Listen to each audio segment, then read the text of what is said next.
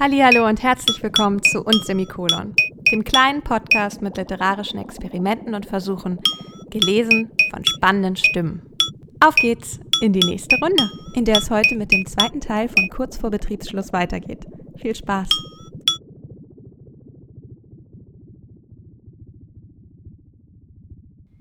Wir sehen einander an und wissen nicht, wofür wir uns entscheiden sollen. Ich setze an zum Sprechen da rumpelt es kurz und heftig und der Barhocker neben mir kippt um und schlägt hart gegen meinen Oberschenkel. Ich fahre zusammen und springe auf. Etwas Großes, Schweres und Warmes stößt gegen mich. Etwas Spitzes rammt meine Brust und ich weiche zurück. Das große, Schwere poltert weiter an mir vorbei. Über den umgeworfenen Hocker. Ich erkenne Arme und Beine, einen graphitfarbenen Kaschmirpullover, der vor Zigarettenqualm stehen muss. Auf dem Kopf strohblondes, stumpfes Haar, das sich nicht ganz hat zähmen lassen. Arme, die sich strecken, Hände, die nach oben greifen, statt sich rechtzeitig aufzufangen. Die Beine fallen hinterher und aus dem Menschen über dem Hocker wird ein Käfer, der auf dem Rücken liegt und mit aller Kraft versucht, sich wieder umzudrehen. Ich spüre den Drang, dem Wesen zu helfen und es zurück auf seine Beine zu schubsen. Stattdessen greife ich nach dem umgekippten Barhocker, bestätige, dass mir nichts passiert ist, dass alles okay und gar kein Problem ist und stelle den Hocker sorgsam auf. Dann beuge ich mich umständlich vor und greife nach dem Wesen, von dem ich erst jetzt begreife, dass es Kurt ist. Ganz kurz hält die Zeit an. Und Kurt strampelt weiter, und ich sehe ihm von meiner merkwürdigen Position aus zu, ohne etwas zu machen. Dann kommt er ohne meine Hilfe auf alle Viere, schüttelt den Kopf mit den blonden Haaren und bringt sich mit einer einzigen Bewegung wieder zum Stehen. Ein kurzer, flüchtiger Blick. Ein Lächeln. Dann bestellt er. Alles okay, alles gut, in Ordnung. Mein, mein Herz, Herz klopft. klopft. Er sieht mich entschuldigend an, hebt die Hände und nimmt die zwei kleinen Biere, die ihm auf den Tresen gestellt worden sind. Er dreht sich um und ist wieder weg. Wir sprechen, leeren unsere Gläser und picken die Grumen aus den Schälchen. Die Unterhaltungen laufen weiter, wenn auch etwas zäher. So, vorbei hier. Betriebsschluss, Freunde. Wieder hat die Barfrau ihre Hände zum Megafon geformt, ehe sie mit ihnen scheuchende Bewegungen macht. Viehtrieb, ist meine erste Assoziation dazu.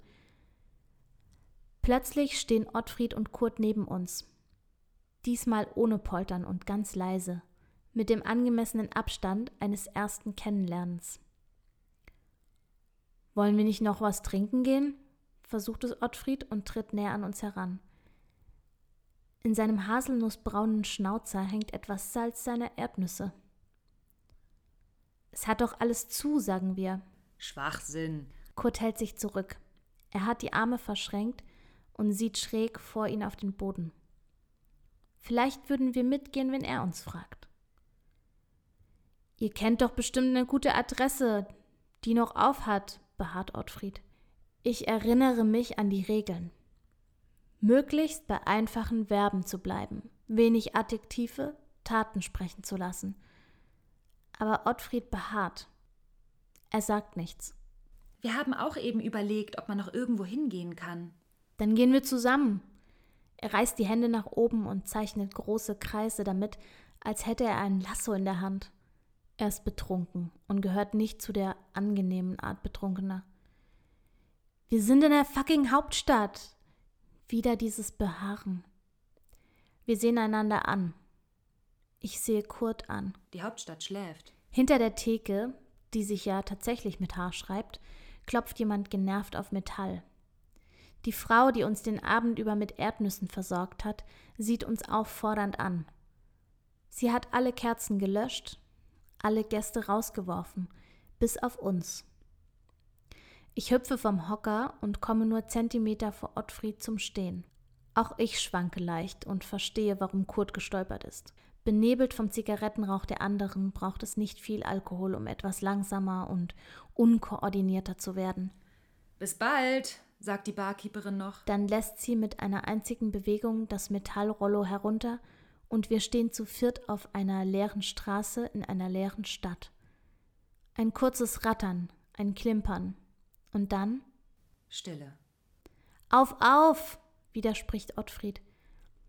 Ich beginne mich zu fragen, ob Kurt generell schweigsam ist oder ob er eben mit Ruhe und Entspannung auf einen Kneipenabend und die verschiedenen Stimuli reagiert.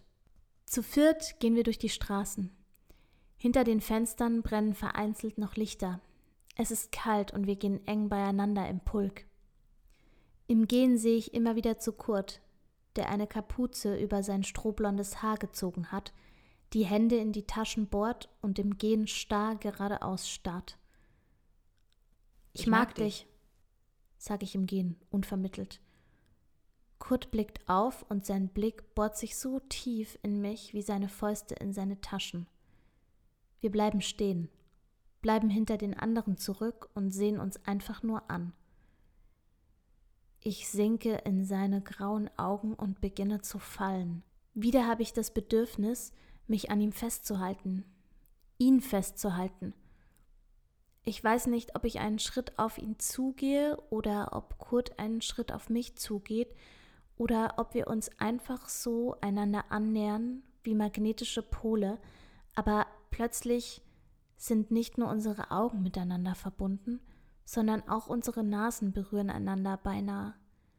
Ich schmecke seinen leicht schalen Atem und höre die Stimmen in meinem Kopf, die mir bestätigen, wie dumm es ist, so nah an einen fremden Menschen zu stehen und Aerosole mit ihm auszutauschen.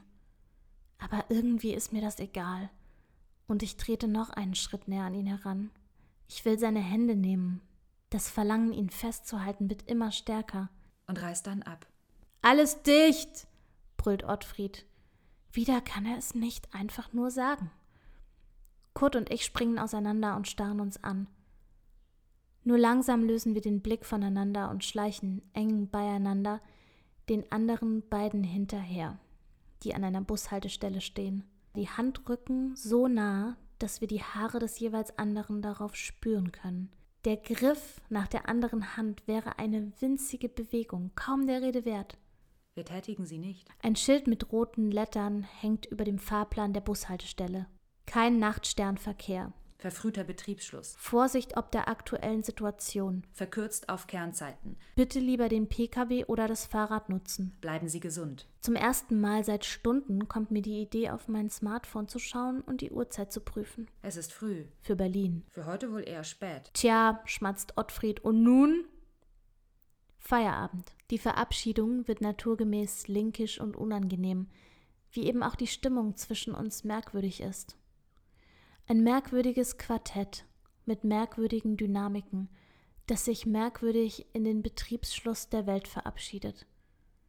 Ich wünsche mir, dass es dauert, aber es ist so kurz und im ersten Moment schmerzlos wie das Abziehen eines Pflasters. Auf bald, sagt Ottfried, bemüht elegant und weltmännisch zu klingen. In erster Linie lallt er. Wir gehen in zwei verschiedene Richtungen davon.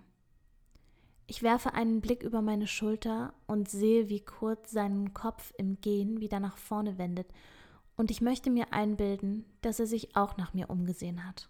Erst zu Hause fällt mir auf, dass wir keine Namen, keine Nummern, nichts ausgetauscht haben, außer Blicken und Händen.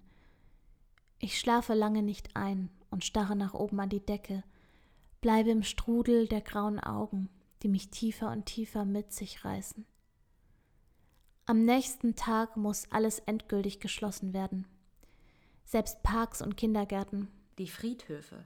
Und Kurt sollte die letzte plötzliche Begegnung für sehr lange Zeit gewesen sein. Ich träume immer noch von ihm und frage mich, was passiert wäre, wenn wir uns am nächsten Tag in unserer neuen Stammkneipe wiedergesehen hätten. Wenn ich dem Drang nachgegeben hätte, seine Hand zu nehmen, ihn aufzufangen und festzuhalten. Tatsächlich sah ich weder ihn noch Ottfried jemals wieder. Ich bin auch nie wieder in diese eine Kneipe gegangen, obwohl sie mir gut gefallen hat.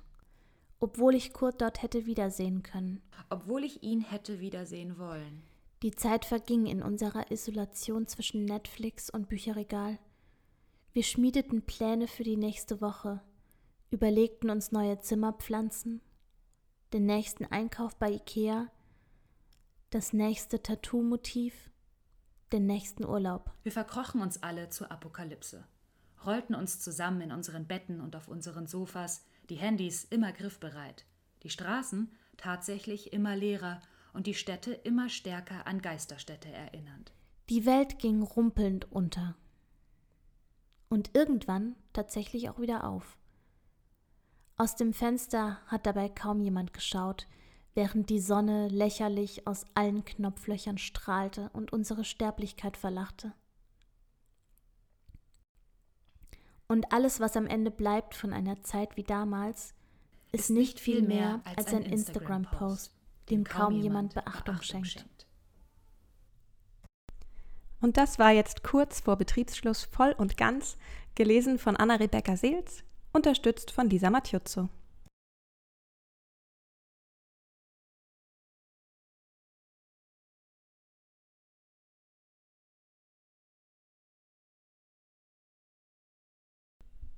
Anna und ich waren in einer Produktion, als Corona losging und sie war eine der letzten Personen, die ich vor dem Lockdown gesehen habe und habe von ihr immer nur Updates bekommen, wie sie ihre Tage füllt mit Türkisch lernen, mit Laufen gehen, mit Texte lesen, mit Sachen vorbereiten, mit Showreels bearbeiten. Ich habe dann immer gedacht, wow, woher nimmt sie diese Energie und vor allem diese Positivität? Ich habe mich mh, mm, total über das gute Wetter gefreut und habe mir so eine Morgenroutine zusammengestellt. Und damit hat sie ja im Grunde eine der Empfehlungen umgesetzt, die Experten so gleich zu Beginn fürs Homeoffice gestreut haben. Und ich habe eigentlich gedacht, dass, dass ich die Zeit für mich irgendwie positiv nutze. Und gestern ist mir aufgefallen, dass ich, dass so ein bisschen was da ist, was ich eigentlich total verdrängt habe ich vermisse wahnsinnig meinen Beruf. Ich habe so gemerkt, wie sehr ich es vermisse zu spielen und was da eigentlich für eine Energie da ist, die raus will. Und das hat mich irgendwie traurig gemacht. Insgesamt ist sie aber weiter positiv geblieben und hat ein neues Hobby für sich gefunden. Und jetzt habe ich total Spaß daran und es hat mir total geholfen, laufen zu gehen. Und mit diesem sportlichen Fazit beenden wir uns Semikolon für heute mit dem Rest des Textes kurz vor Betriebsschluss, gelesen von Anna-Rebecca Seels, unterstützt von Lisa Mattiuzzo. Musik wie immer von Sir Henry. Bleibt gesund, bis zum nächsten Mal. Eure Charlie.